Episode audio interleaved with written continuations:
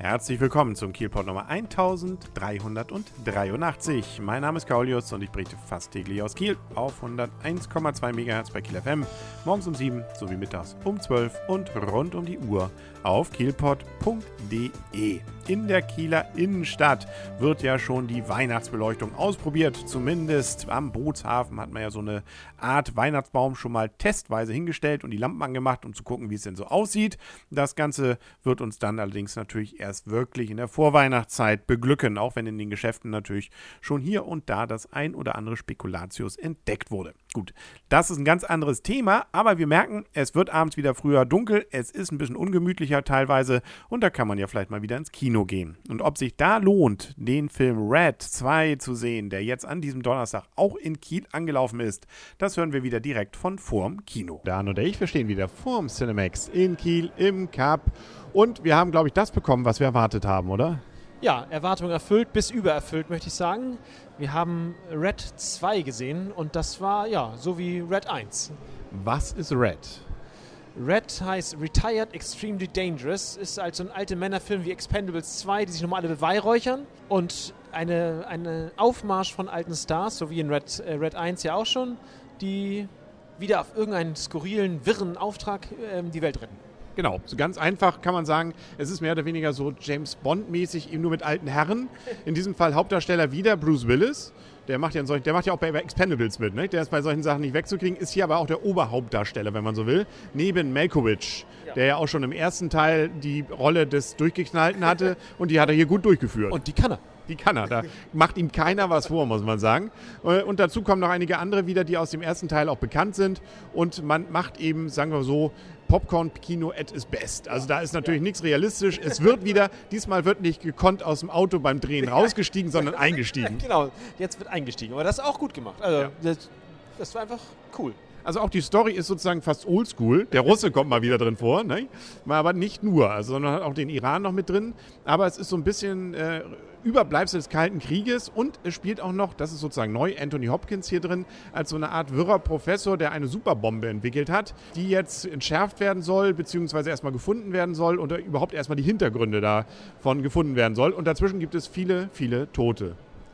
Ja, äh, das stimmt. Viele Tote, die einfach mal dran glauben müssen und viele coole Sprüche oder Szenen. Ja, definitiv. Und auch nette Action. Also es ist wieder teilweise nicht ganz nur so oldschool wie bei Expendables, sondern eben auch teilweise wieder, sag ja, dieses Aussteigen, Einsteigen ins Auto und da sind noch ein paar andere solche Dinge, wirklich abgedrehte Sachen, wo man weiß, dass, dass natürlich, das ist nicht ernst gemeint und es ist einfach nur nett anzugucken. Und dazu dann auch dazwischen immer, insbesondere von Herrn Melkovic, coole Sprüche. Ja, also ein Feuerwerk, möchte ich sagen, nacheinander von, von Aktionen, von irgendwas Neuem, hin und her gereise und über die Welt ja, das, das passt aber zu dem Film. Ich mag sonst, also das, wirkt, das, das wirkt nicht hetzig, finde ich. Das passt, das ist so ein bisschen hin und äh, staccato-mäßig manchmal, aber das ist, also ist einfach gut, gut zu gucken. Popcorn, ja, das, äh, wer solche Filme mag, der muss diesen Film sehen. Und auch ansonsten ein bisschen Liebe, aber irgendwie ja. etwas anderes. Also die Liebe, da kann, die passt. Also das kann man so ganz gerne, glaube ich, mitnehmen. Das ist durchaus, äh, ja, also wir wollen auch nicht zu viel versprechen, äh, nicht versprechen, nicht, äh, wie heißt es hier, zu viel verraten. Aber es ist, äh, auch das hat so einen oder anderen Gag bei sich und ohne dass es, also es gleitet nie ab so ins völlig Alberne. Das finde ich sowieso bei dem eigentlich ganz gut gemacht. Ja, dafür glaube ich, gehen dann auch zu viele Leute drauf, muss ich sagen, um das für, für ins völlig Alberne zu ziehen, die man auch vorher kurz mal kennenlernt. Also nicht, ich erinnere nur an die eine.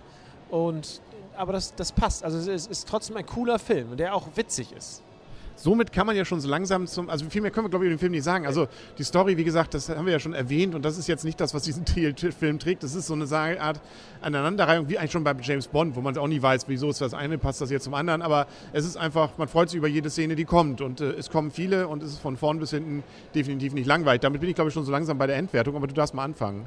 So wie immer? Ja? Nee, ich glaube letztes Mal irgendwann habe ich mal, du darfst. Ich gebe dem Film 8,5 Punkte, weil ich mich wirklich gut unterhalten habe. Ich mag diese Art von alten, diesen alten 80er-Jahre-Säcken, die da äh, noch irgendwas tun. Und es war wirklich witzig. Es hat mich überhaupt kein Stück gelangweilt. Den, den würde ich, sehe ich auch gerne nochmal, glaube ich. Ja, es ist auch wieder Frau Zita Jones. Die habe ich auch schon lange nicht mehr gesehen. Die macht hier auch mal noch mit. Ähm, hat zwar nur so ein paar kurze Auftritte, aber sieht eigentlich noch gut aus wie früher. Das stimmt. Ja. Ähm, ältere Damen sozusagen auch wieder dabei. Ähm, und dann natürlich auch die Geheimdienste alle, nicht? MI6, ne? da, da ist natürlich dann Bond so ein bisschen mit auch entsprechenden Waffen in Schuhen versteckt, aber eben auch ein paar coolere Autos noch dabei. Also alles, was so Bond, aber dann eben aufgedreht, ne? also das Ganze. Deswegen komme ich jetzt ja auch zu werden, ich gebe ihm 8.